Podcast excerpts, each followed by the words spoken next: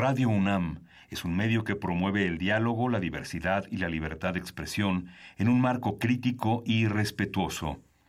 Los comentarios expresados a lo largo de su programación reflejan la opinión de quien los emite, mas no de la radiodifusora. Es la hora del poder del ciudadano. Es la hora de la democracia en México. Confío en que todos sepan hacer honor al compromiso que han contraído. Elevar a su pueblo mediante sus propias leyes, aprovechando sus propios recursos y dirigiendo libremente sus destinos. Recordarnos que como ciudadanos todos tenemos una responsabilidad.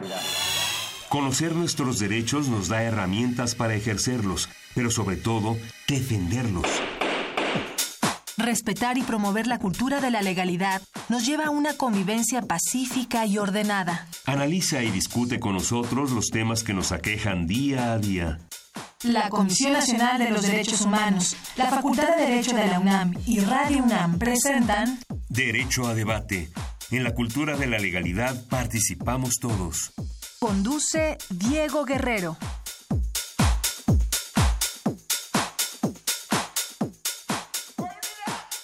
¿Qué tal? Muy buenas tardes. Bienvenidos a Derecho a Debate. En la cultura de la legalidad participamos todos. Mi nombre es Diego Guerrero y el día de hoy vamos a tratar un tema sumamente interesante que son los 50 años del movimiento estudiantil del 68. Los invitamos a que se comuniquen con nosotros en el 55 36 43 39 y el día de hoy me acompaña en la conducción mi querida Mariana de la Vega. Mariana, un placer tenerte de nueva cuenta aquí en Derecho a Debate. Muchas gracias, para mí es un gusto estar como dices, de nueva cuenta por acá. Y en un día tan importante, ¿no? Llega el 2 de octubre y justo no se nos olvida, hay que hablar sobre esto. Necesario que en Radio UNAM y que principalmente en estos micrófonos y por lo que representa tratáramos este tema. ¿Qué sabemos del movimiento del 68, Mariano? ¿Qué te llega o qué has conocido en torno a este tema? Bueno, cabe mencionar y lo primero que viene a mi mente es que es un movimiento en su, en su momento hecho por jóvenes pero que a través del tiempo rompe la, la barrera de la edad, ¿no? Ya no es algo que incumba simplemente a los jóvenes y no porque hayamos nacido veintitantos años menos del movimiento, sino porque se va actualizando, ¿no? Y a todos nos incumbe y lo podemos ver desde distintos lados, entonces esa es la importancia que pienso tiene. ¿Sigue vigente este movimiento en tu generación? Sí, 100% y creo que como jóvenes, como decía, sin importar la edad, va a ser algo que, que atraviesa cualquier pues cualquier mentalidad podría ser.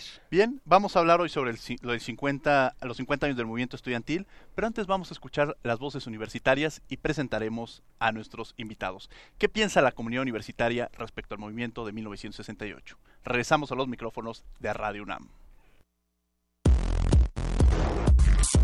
Las voces universitarias.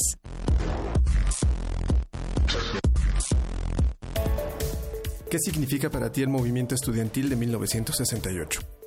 Más que una rebelión nacional por parte de los estudiantes, el movimiento de 1968 creo que fue un sustento de la educación y un sustento por la creación de, nuevos horizontes en cuanto a los jóvenes, en cuanto a las oportunidades e incluso creo también que este movimiento pasa a la historia para ser parte de una de las, de las bases ideológicas que cambiaron a este país. El movimiento estudiantil de 1968 significa para mí como estudiante eh, algo que te identifica y, el, y lo cual eh, pues es un movimiento que sigue actual, un sello que dejaron para que el estudiante no se calle, o sea, la voz de una comunidad y lo principal que tus ideales son los que te van a defender más que otra cosa. Para mí significa una cuenta pendiente con el Estado y la impunidad. Para mí el movimiento estudiantil de 1968 fue un parteaguas para la libertad de expresión. Pienso que fue necesario para la cuestión de represión social y aparte de que, de que no solo participaron estudiantes, sino intelectuales y amas de casa, fue un momento crucial para la historia de México. Para mí significa un legado en torno a la lucha que se debe dar hacia las injusticias, hacia todo aquello que representa el autoritarismo, la violencia ante el, no sé, pues en ese sentido ante el estudiante, pero me parece que en ese momento fue pues general, ¿no? Fue un punto como una constelación en donde en otros países sucedía lo mismo y me parece que es un legado que se debe primero que nada rescatar y seguir eh, en esa misma línea de lucha.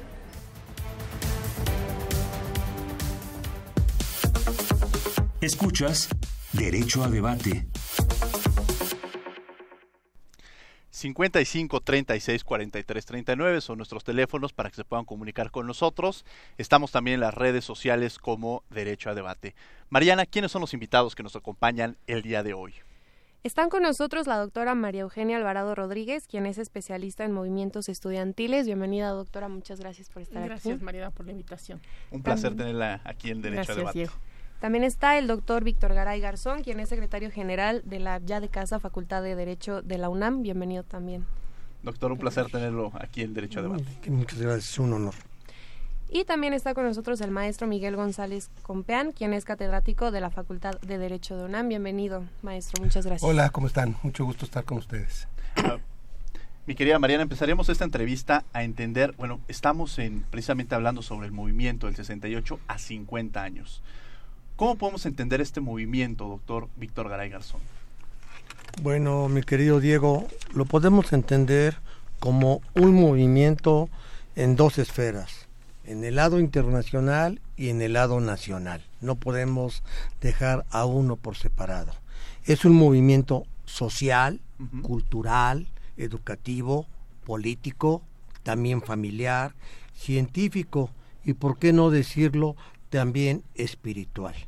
Es un movimiento que en el caso del 68 yo considero que renace de un movimiento previo en la misma universidad, que es el tema relacionado con el movimiento de 1966.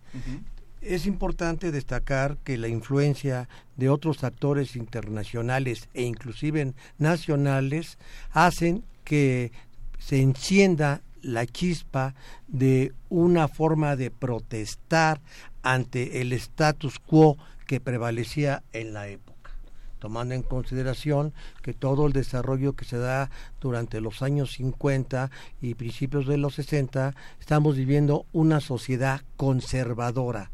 Estos movimientos viene a desatar, viene a concluir en la acumulación de varios factores por ejemplo, eh, lo hemos dicho mucho en la Facultad de Derecho, descubrimiento de la píldora, la guerra de Vietnam, la muerte de Martin Luther King, casi un año de la muerte de Ernesto Che Guevara en Bolivia, eh, viene a ser el asesinato de Bobby Kennedy, el movimiento de París del barrio latino, los Black Panthers de Los Ángeles, eh, los tanques de Checoslovaquia, en fin, una serie de acontecimientos que hacen un redespertar y un renacer en la juventud, donde la juventud se pregunta, ¿quién soy? ¿Qué está pasando a mi alrededor? Señores, estoy aquí, también yo pienso, también yo existo. Interesantísimo. Yo creo que esa es una cuestión que siempre quizá los, los jóvenes se han preguntado desde que ingresan a un eh, nivel superior de educación, ¿no? Pero es justo algo que menciona que es muy importante. Están los ojos del mundo puestos en México también por los Juegos del 68. es algo que debemos mencionar. Me gustaría preguntarle, doctor Alvarado, ¿cómo se proyecta este movimiento al resto del continente, es decir, América Latina? Primero, entre los antecedentes que mencionaba el doctor, creo que en el aspecto educativo es muy importante mencionar un antecedente que ha marcado los movimientos estudiantiles que es justamente lo que pasa en la Universidad de Córdoba, Argentina, en el cual los estudiantes piden que no se les llame alumnos, porque alumnos es sin luz, carentes de luz. Su principal movimiento justamente es, igual que en los movimientos estudiantiles posteriores, una reforma educativa el acceso a la educación por parte de todos, que no sea una educación elitista, sino a la cual tengan derecho y acceso todos. Y en este, en este aspecto, Mariana, me gustaría mucho, junto con los invitados, compartir para mí uno de los grandes ideólogos, si no por decirle el gran ideólogo, es justamente Barrosierra. Y Barrosierra, que nos va a decir? Lo va a centrar justamente en la educación, que dice que la educación requiere libertad y la libertad requiere educación. Si no tienes una, no puedes tener la otra, porque la una te lleva a la otra. Y en este aspecto también eso nos conduce a los movimientos sociales. Ah, hace platicábamos, platicábamos un poco de que el hecho de que en México estuvieran los ojos puestos del mundo, porque teníamos aquí a las, a las diferentes delegaciones internacionales. De, de hecho, en la marcha del en la manifestación del 2 de octubre Orana Fallaci, una escritora italiana, es herida, ¿sí? Y ella pide auxilio y pide auxilio y está ahí. Entonces, ella tiene un libro hermosísimo que se llama La historia de un hombre, pero también me gustaría recordar un gran ideólogo que está también en ese momento, que es José Revueltas. ¿Qué significa una marcha? Significa caminar. Y al caminar se hace política. Y tú preguntabas ahorita, Mariana, ¿qué pasa? Pues, ¿qué pasa las coincidencias que hay entre los diferentes movimientos estudiantiles? Decíamos, tenemos aquí el del 68. Podríamos irnos un poco más atrás y podemos mencionar también lo de la autonomía universitaria. Y podemos mencionar también posteriormente, decíamos, lo del alconazo del 70, lo del 99, 71, perdón, lo del 99. Pero más actual lo que está pasando ahorita. Qué, qué sintomático, no voy a decir qué curioso, qué sintomático que a los 50 años exactamente se vuelvan a expresar los universitarios y no además los estudiantes universitarios, sino los jóvenes, ante una provocación también.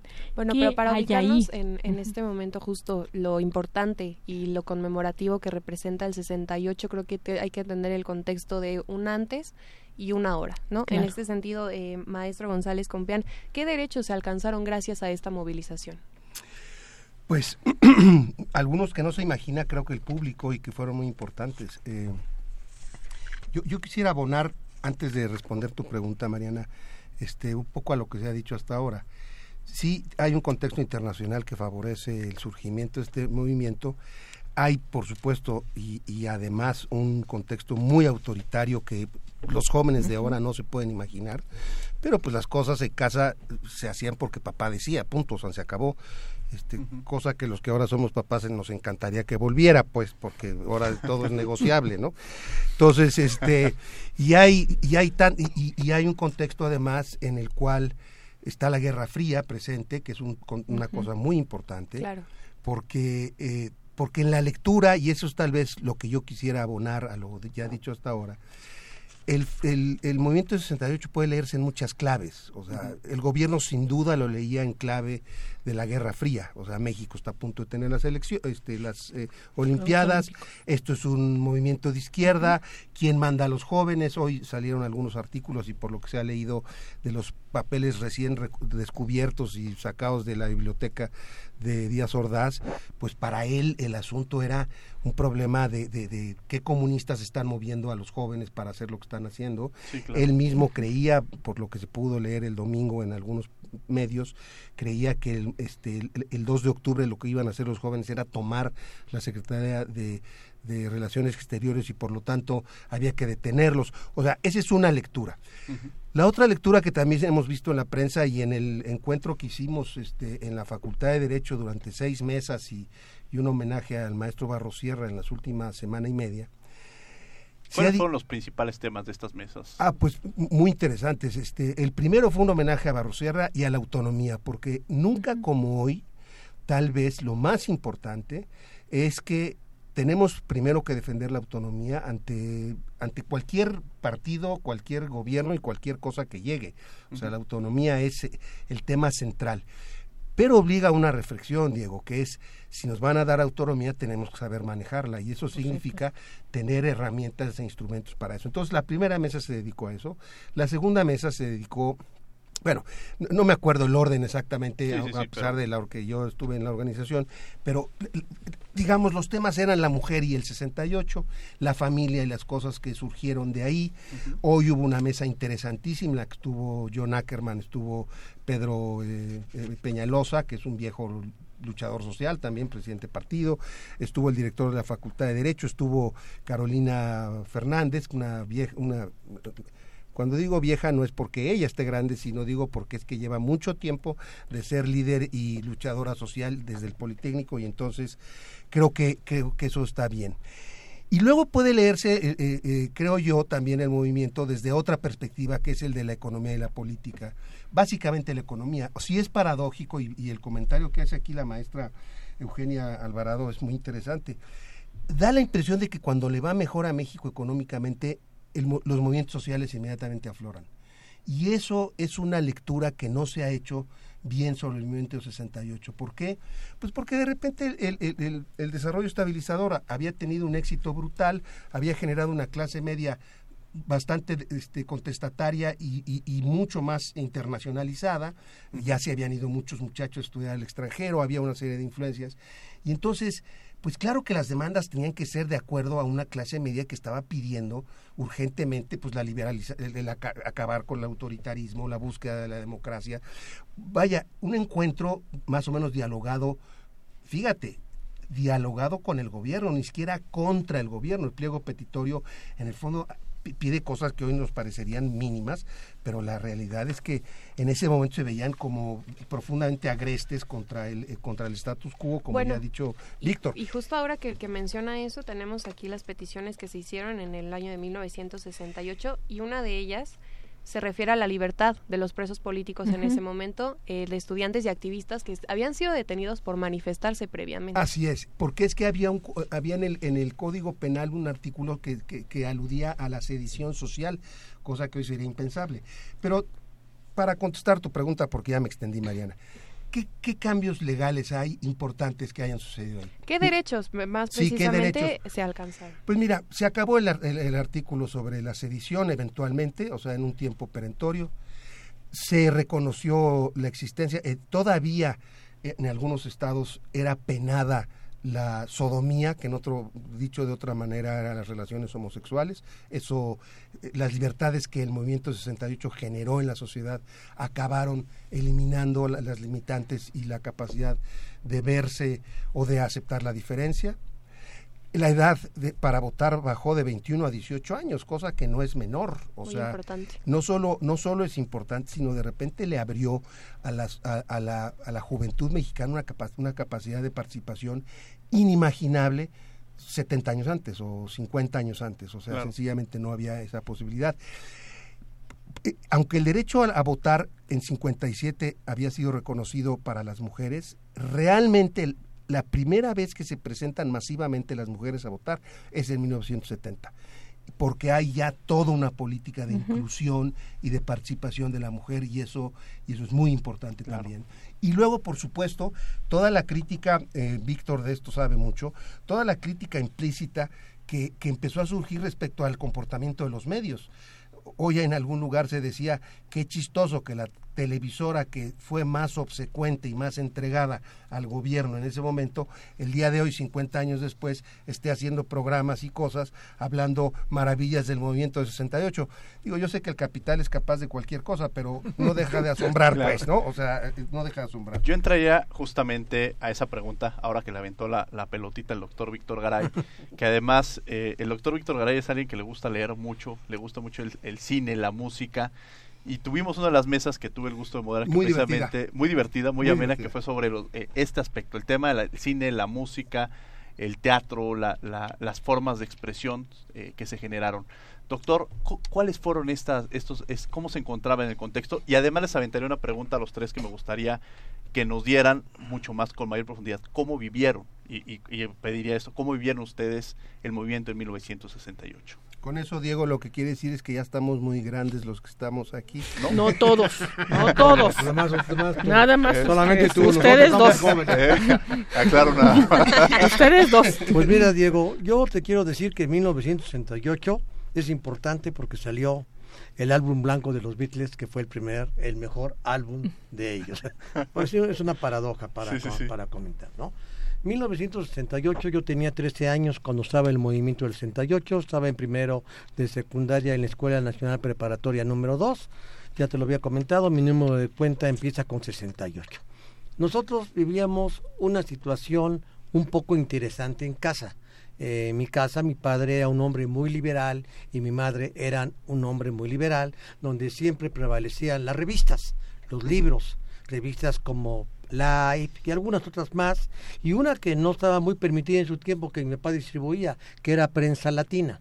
Entonces, Ah, eh, entonces mi papá distribuía esa revista por, por su trabajo y ese tipo de cuestiones. Mi papá trabajaba en el Fondo de Cultura Económica en aquellos tiempos y siempre estuvimos al tanto de los acontecimientos. Sobre todo teníamos acceso a periódicos internacionales, dos o tres a la semana, y veíamos desde muy pequeños cómo se veía México con esto desde el exterior.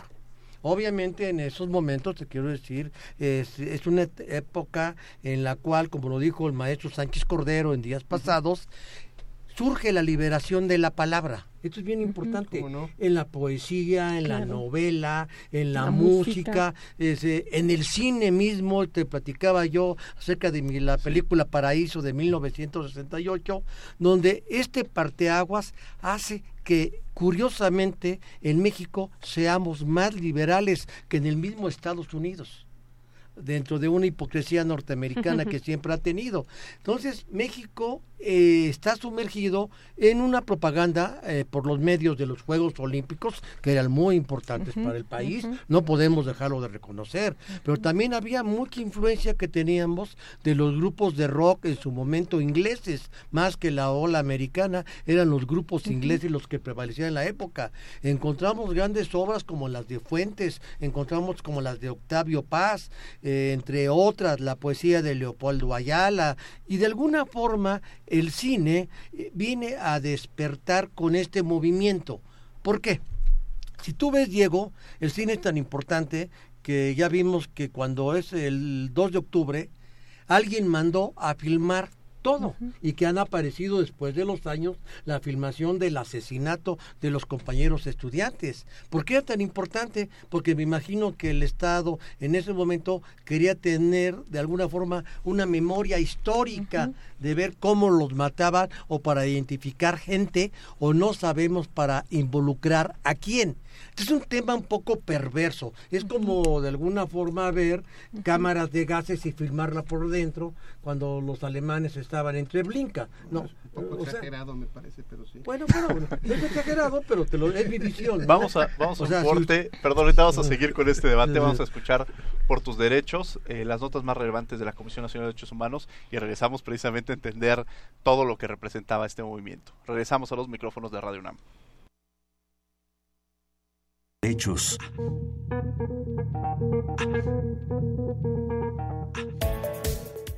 La Comisión Nacional de los Derechos Humanos afirmó que la inclusión de las personas con discapacidad en la sociedad no tiene vuelta atrás. Para ello, la CNDH presentó la Guía de Recomendaciones para considerar a las personas con discapacidad en protocolos de protección civil, centrada en la elaboración de un plan personal de emergencia dirigida a empleados con discapacidad en los centros laborales. Este instrumento pone a la persona con discapacidad como protagonista y corresponsable de su propia seguridad e identifica las necesidades particulares que dicho grupo poblacional requiere. Así que fomentemos todos una cultura de inclusión. En el marco del ciclo interamericano Envejecimiento y Vejez LGBTI, que habla sobre derechos humanos de las personas mayores, la CNDH subrayó que es preciso diseñar e implementar estrategias efectivas para combatir la discriminación, estereotipos, exclusión y agresiones que vive la comunidad LGBTI y proteger de la vulnerabilidad a los adultos mayores que pertenecen a la comunidad. Debe tomarse conciencia que ese grupo poblacional enfrenta, además de estigmas asociados con su edad, los efectos de toda una vida de discriminación y rechazo, que lo coloca en riesgo mayor de sufrir enfermedades físicas y mentales, además de aislamiento social, depresión, ansiedad, pobreza y mortalidad prematura. La CNDH demandó al Estado mexicano la inmediata ratificación de la Convención Interamericana sobre la Protección de los Derechos Humanos de las Personas Mayores, cuyo artículo quinto prohíbe la discriminación por razones de edad y llama a los estados a desarrollar enfoques específicos, incluidas las personas de diversas orientaciones sexuales e identidad de género. El 23 de septiembre se conmemora el Día Internacional contra la Explotación Sexual y la Trata de Mujeres, Niñas y Niños. Por ello, la Comisión Nacional de los Derechos Humanos y la Secretaría de Desarrollo Social realizaron acciones comunitarias en Tlacolula de Matamoros, Oaxaca, para sensibilizar e informar sobre la vulnerabilidad que viven las mujeres y las niñas. Esta campaña fue lanzada en 2016 por la CNDH y su objetivo es hablar y enseñar a protegerse por medio de las lenguas maternas, ya que se ha incrementado la capacitación de personas de las comunidades rurales e indígenas, en especial a las mujeres y niñas, para ser explotadas sexualmente y o para trabajos forzados. Los matrimonios forzados y labores como la maquila y el campo siguen siendo delitos que se cometen contra las mujeres y niñas de manera normalizada e invisibilizada, a pesar de ser sancionados por la legislación mexicana. Fomentemos el respeto y el autocuidado.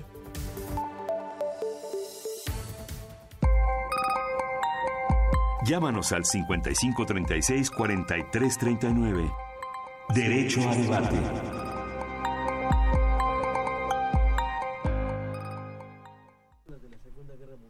Bien, estamos de regreso en los micrófonos de Radio UNAM en Derecho a Debate.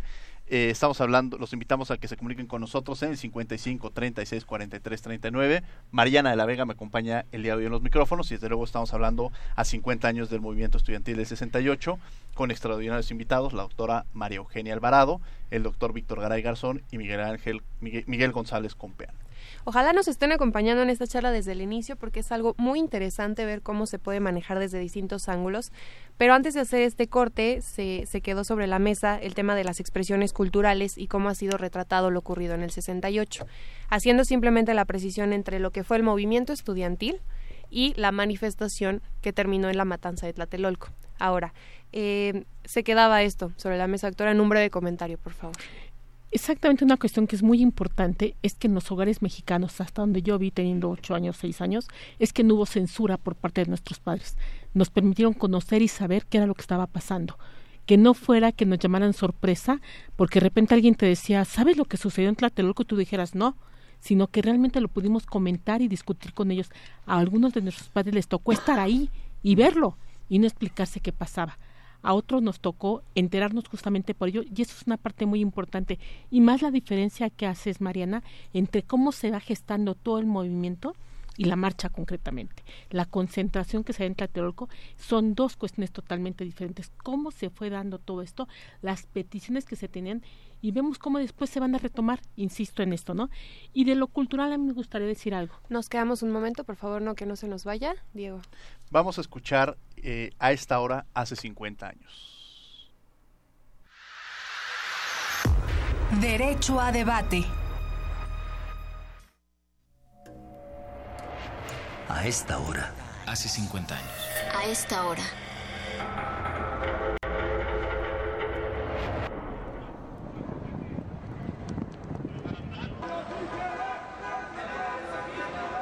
Cerré los ojos para escuchar alrededor y cuando los abrí, la plaza de las tres culturas se había convertido en mar. Miles navegamos en él. Cerca de las escaleritas que dan para la iglesia, vi a Concha y Maru con las madres de Román y Rodolfo, compañeros nuestros asesinados hace unas semanas. Las señoras visten de negro. Sus ojos son lo más triste que he visto. Traen escritos los nombres de sus hijos y una manta que dice, aquí nadie se rinde. Yo veo mucho movimiento en el tercer piso. Desde ahí van a hablar los oradores. Por allá de las ruinas no falta los que echan novio, un trovador que se desgañita o los obreros que dejaron la fábrica para venir. Las señoras curiosas pasean con sus niños y hasta los solovinos se alimentan de las tortas estudiantiles. El de los merengues ya hizo su agosto y cerca de él los muchachos cantan Hey Jude, na na na na. Esto es un festival.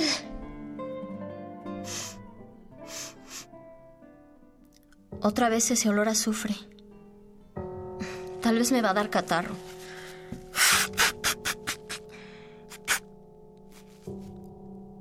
¿Y esos pelados? ¿Qué están conspirando o qué? Una vecina se acercó a Joaquín y dijo que esos tipos llevan rato merodeando la plaza. El don de las jicamas vio pasar unos militares. ¡Ay! Ya no saben qué hacer para intimidarnos. Pero ni iguas que nos rajamos. Hasta las palomas se han quedado con nosotros. Rufi, mi amigo de veterinaria, las alimenta. Dice que hoy están particularmente agradecidas y que una de ellas es Semiramis, la reina de los asirios, que se volvió paloma y peleó por otros reinos. El Rufi me dijo, después de tanta resistencia, ¿qué sigue? ¿Cómo se imaginan todo? Buena pregunta. Al final, Rufi, Joaquín y yo coincidimos en que nos espera un mundo solidario, abierto y libre, en donde no habrá que callar ni esconder quiénes somos. El Pablo, por ejemplo, podrá amar al Tomás sin miedo, y Tirsa hará lo propio con Norma. Queremos un mundo más justo, con más chance de existir. Queremos creatividad, innovación, arte y risas. El Rufi quiere poner un rancho y que es que un albergue para perros. Joaquín quiere construir casas. Tanta es nuestra ilusión que nos atacamos de la risa, imaginando al chango Díaz Ordaz y a su gente pidiendo perdón y yéndose directito a Lecumberri.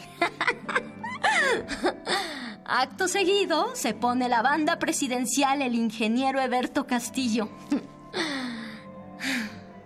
Bien dicen que soñar es de agrapa, ¿no? Ya va a empezar el mitin. Se escucha una ovación. Pero... ¿Y ese olor a azufre?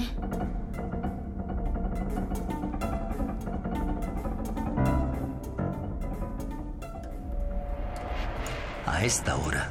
Hace 50 años. A esta hora.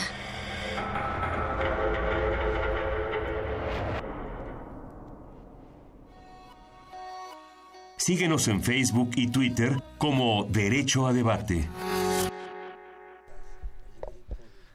A esta hora, hace 50 años. Estamos hablando hace 50 años del movimiento estudiantil del 68. Nos, me acompaña el día de hoy en los micrófonos Mariana de la Vega. Como invitados tenemos a la doctora María Eugenia Alvarado, especialista en movimientos estudiantiles, al doctor Víctor Garay Garzón, quien es catedrático y secretario general de la Facultad de Derecho, y al maestro Miguel González Compean. Mariana de la Vega. Qué fuerte, ¿no? También qué necesario es escuchar en viva voz, quizá algo que a muchos, aunque no nos tocó experimentar, podemos imaginarlo. Y eso es algo más que necesario al hablar de movilizaciones sociales, también estudiantiles. Doctor, hablábamos antes de escuchar esta maravilla de cápsula que hizo Radio UNAM acerca de, del, del no haber limitado la información de lo que ocurrió en el momento. Pero hubiese sido necesario personalmente considero que para nada. Trata de tener un río. ¿Cómo detienes un río? Si era la cuestión de la plática cotidiana. Claro. O sea, no podían, los padres, los hermanos grandes, mayores, no podían detenerlo. porque llegaba la abuelita, la hermana, la prima, la tía, la vecina diciendo, me lo mataron, no lo encontramos? Pasó esto. O sea, eh, fue mucho la historia oral. Se fue construyendo en la oralidad todo esto, en la cuestión de los que vivieron cotidianamente el asunto. Y de ahí que tengo un impacto tan fuerte en la riqueza que algunos no lo hemos logrado ver. La música, la literatura, ¿sí? Ahí está uno que dicen que mandaron, mandó a hacer gobernación, que es el Mondrigo, que es un libro que consideran espurio porque no tiene ningún autor. Y sin embargo van narrando todo y es un libro que lo lees e indigna lo que sucedió podemos verlo desde, desde el cine, ya dijeron aquí todas las películas que se han, bueno, una parte de las películas que se han realizado, pero también lo podemos ver desde la danza. De hecho, en el 6 hicimos un evento en junio sobre las diferentes expresiones en torno al movimiento del 68, que acompañaron al movimiento estudiantil, pero que también lo vieron más allá.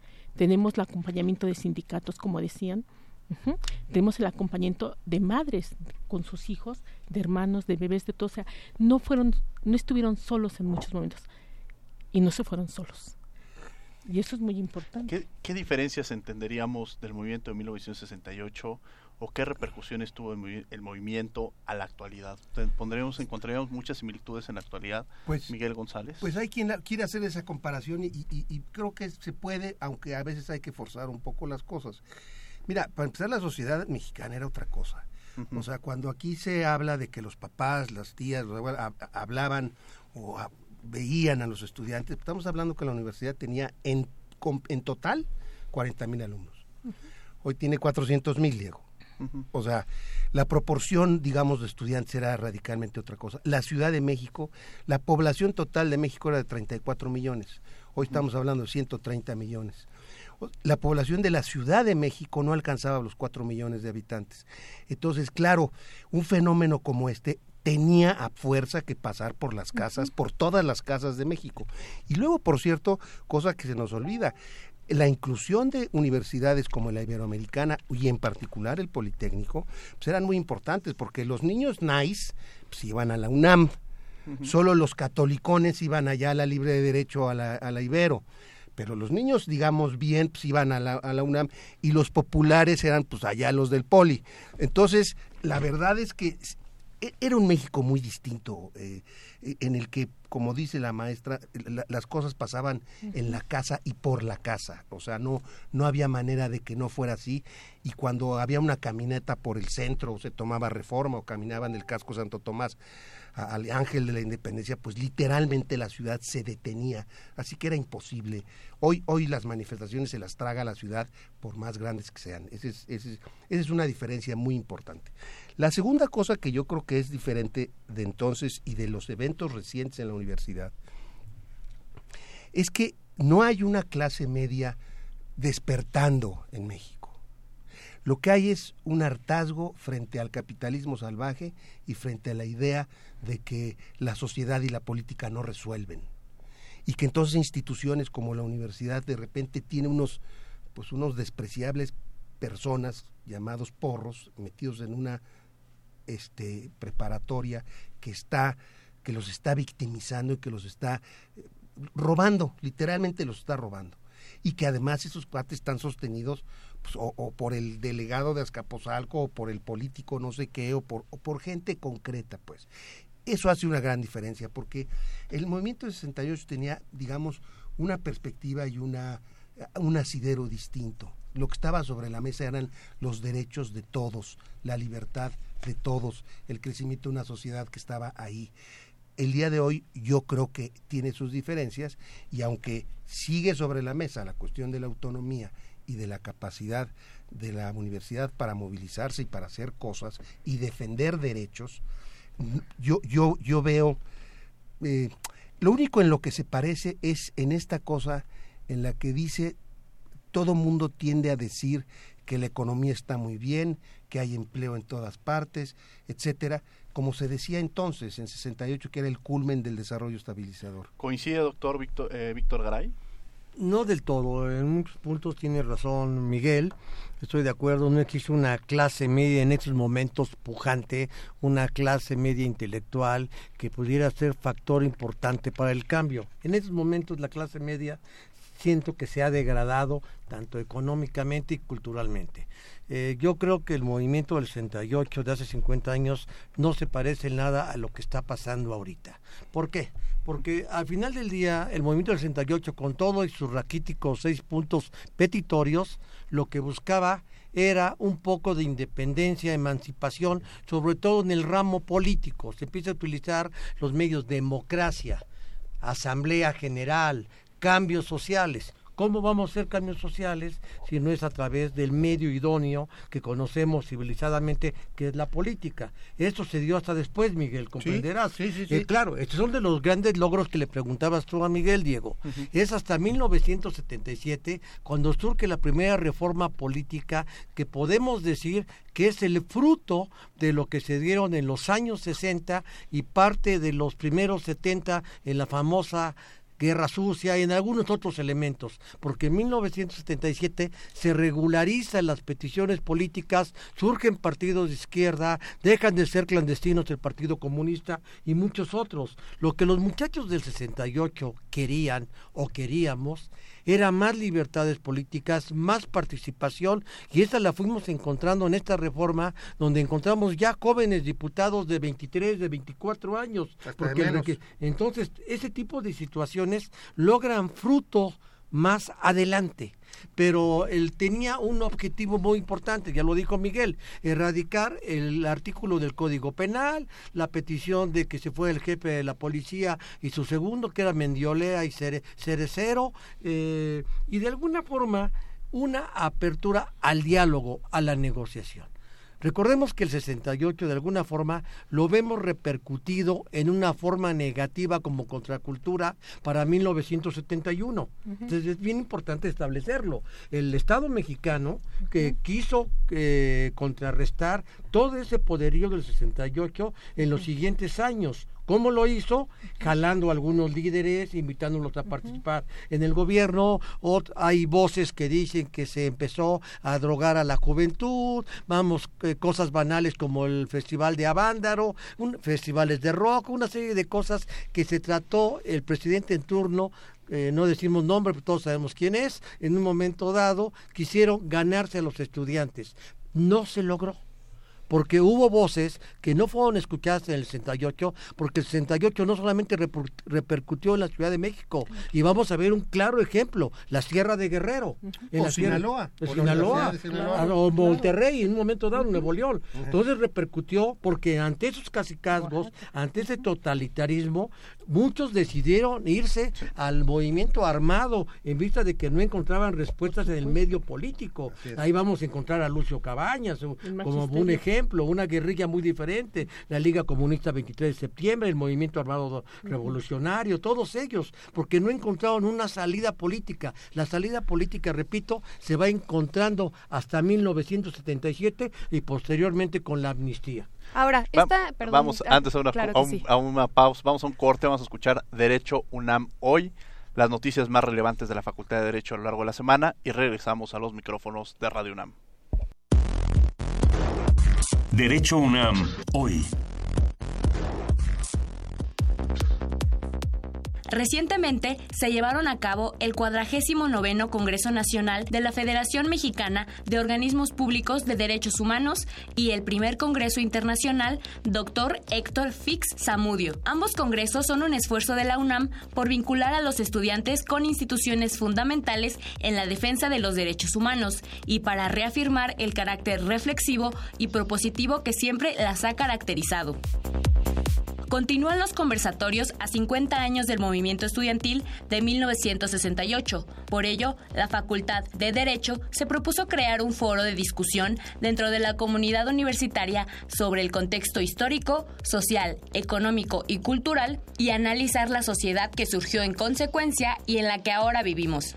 En cada uno de los foros escuchamos expertos en los diferentes ámbitos sociales, como Jesús González Schmal, Karina Gómez Freud, Rito Terán, Mónica González Contró, Jorge Sánchez Cordero o Gerardo Gil, entre otros, quienes arman un rompecabezas en torno al movimiento que cambió la historia. Entra a la página de Facebook de la Facultad de Derecho y entérate de la fecha y hora del próximo conversatorio.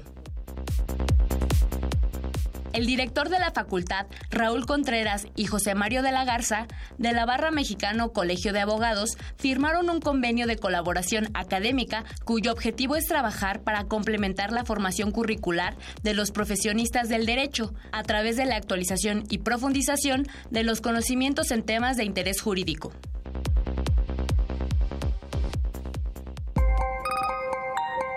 Llámanos al 5536 4339. Derecho a debate.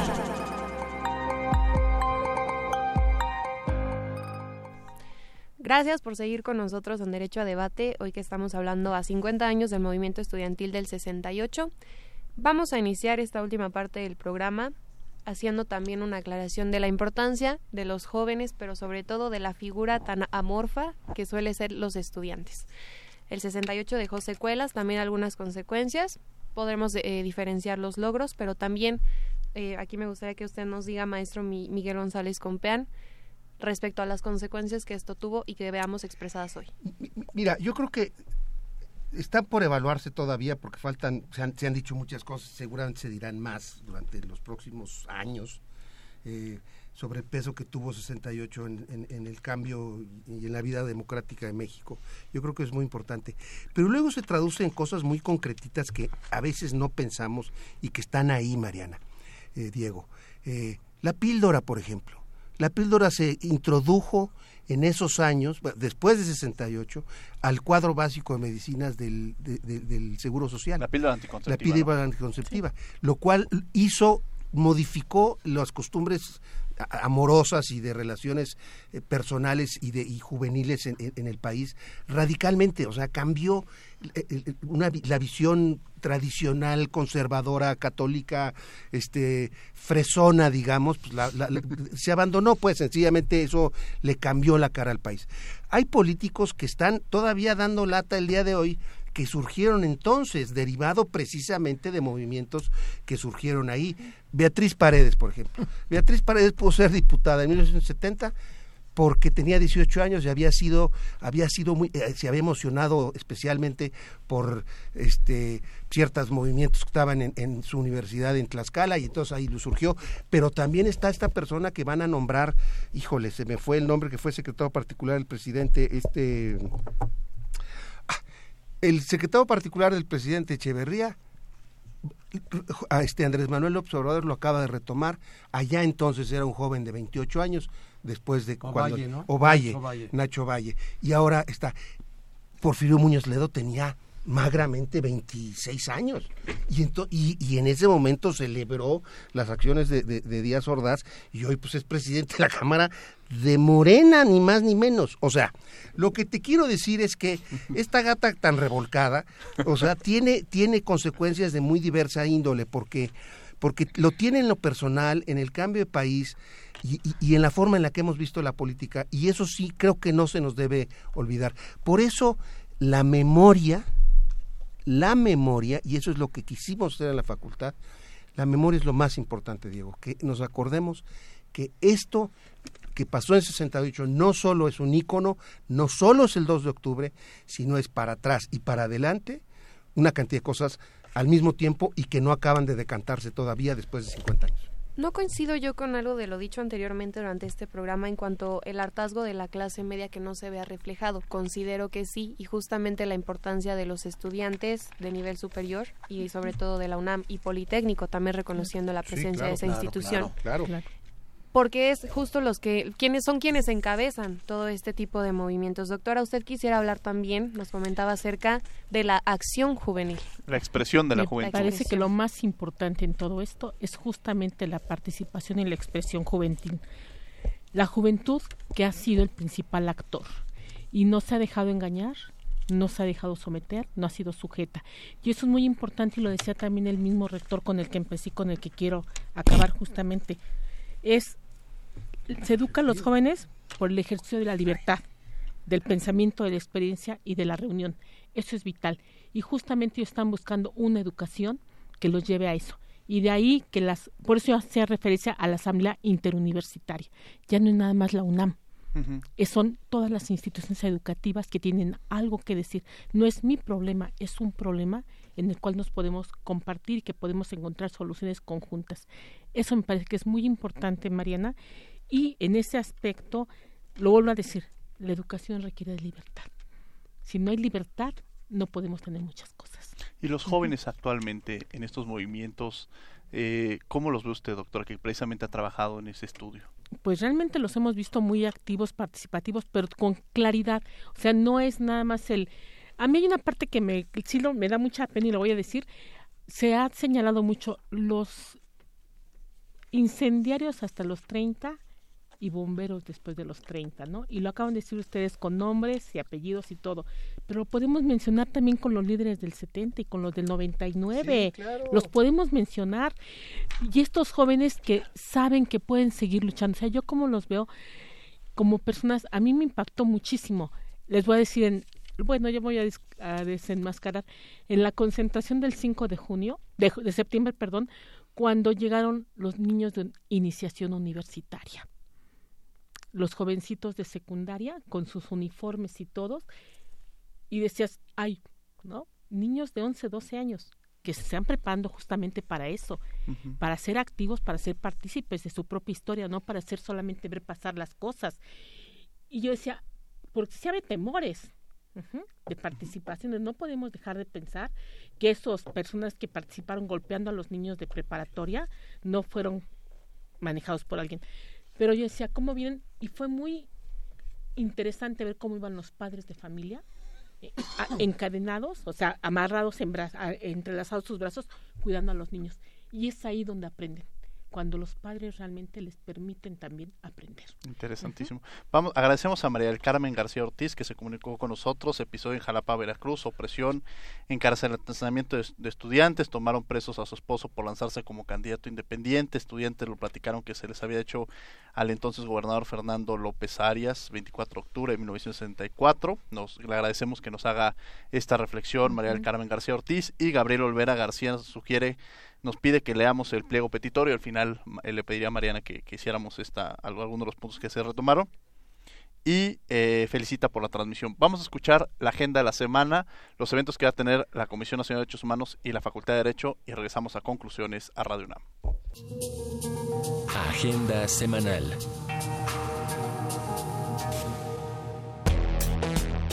Del 24 al 26 de octubre se llevará a cabo el Seminario Internacional sobre Derechos de Autor, organizado por la Facultad de Derecho y el Instituto Interamericano de Derecho de Autor, que se enfocará en los desafíos que enfrentan los autores, artistas y empresas culturales y del entretenimiento. Más información en www.derecho.unam.mx.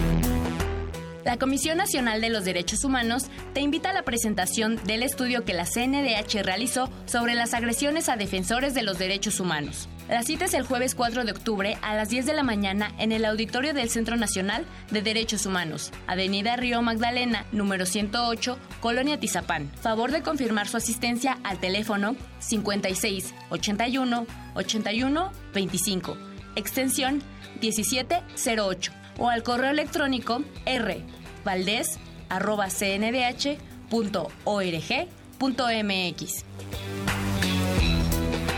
Te invitamos a la presentación del libro La creación de fronteras compasivas, una ética migratoria, del reverendo y activista Robin Hoover. La cita es el lunes 22 de octubre a las 10 de la mañana en las oficinas de la CNDH, ubicadas en República de Cuba número 60 en el Centro Histórico. Confirma tu asistencia al 5681 8125, extensión 1729 o al correo electrónico jaarenas@cndh.org.mx.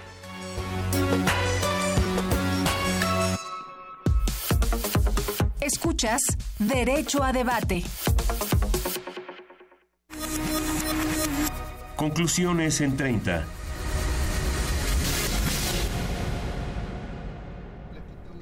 A 50 años del movimiento estudiantil de 1968, eh, me acompaña el día de hoy en la conducción Mariana La Vega.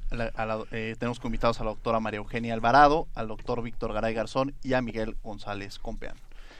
Agradeciendo a Gabriel Olvera García, quien se comunicó a la cabina de Derecho a Debate, haciendo una breve mención de estos puntos que destacó el pliego petitorio la libertad de todos los presos políticos, la derogación, como ya se dijo, del artículo 145 del Código Penal, la desaparición del cuerpo de granaderos, la destitución de los jefes policíacos Luis Cueto y Raúl Mendiolea, también la indemnización a las víctimas de los actos represivos y por último el deslinde de responsabilidades de los funcionarios involucrados en actos de violencia contra los estudiantes.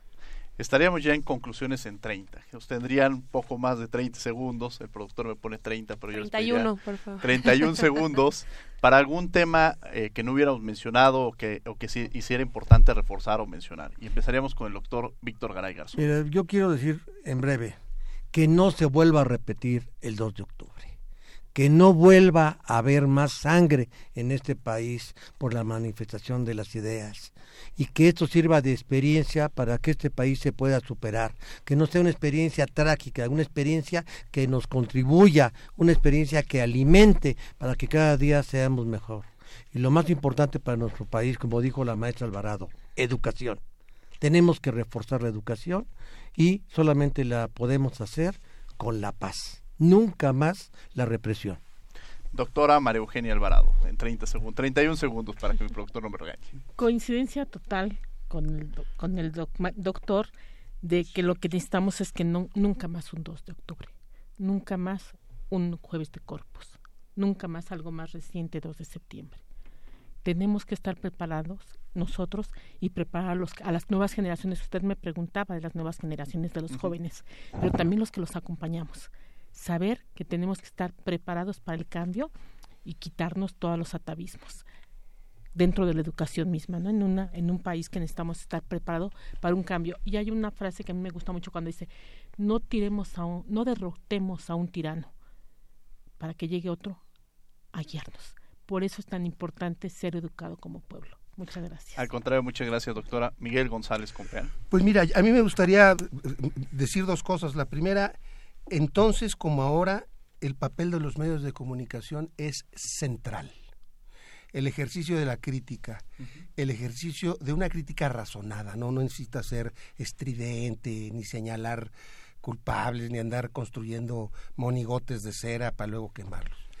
Una crítica, a mí me preocupa mucho las primeras manifestaciones postelectorales en las cuales los periódicos están cambiando o despidiendo una cantidad de comentaristas y editorialistas que no eran muy felices o eran muy, no eran muy proclives al presidente eh, Andrés Manuel, el presidente electo Andrés Manuel López Obrador.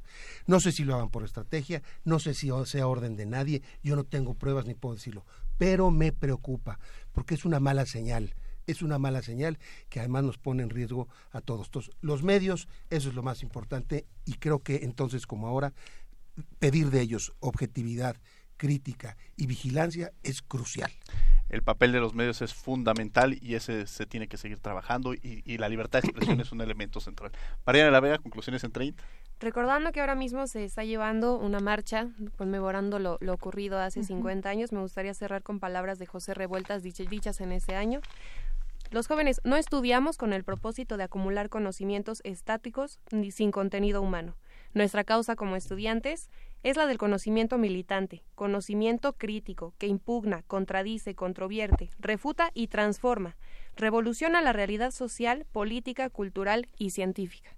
José Revueltas decía, no se engañen las clases dominantes, somos una revolución, esta es nuestra bandera. Lo único que tendría que agregarle es ojalá que sea sin una matanza, sin sangre, pero recordar que es nuestra obligación como jóvenes y como estudiantes mexicanos. Eso sería todo. Ser joven y no ser revolucionario es una, contradicción. pues les agradecemos a todos gracias que han estado con nosotros. Gracias, doctora. Muchas gracias. Gracias, Miguel. Gracias, eh, doctor Víctor Garay. Gracias, Mariana. Le agradecemos a la Comisión Nacional de los Derechos Humanos, a la Facultad de Derecho y a Radio UNAM. En los controles técnicos, Agustín Mulía, muchas gracias Agustín. En la asistencia, Angélica Salazar, Elías Hurtado, Jocelyn Rodríguez, Lorena Redondo y Gustavo Ortiz. En las voces de las notas, Gina Morelos. En la redacción, Ana Salazar. En las redes sociales, Elías Hurtado, muchas gracias Elías. En la producción, Paco Ángeles. No olviden que nos escuchamos de ley todos los martes. Esto fue Derecho a Debate. Esto fue Derecho a Debate. En la cultura de la legalidad participamos todos.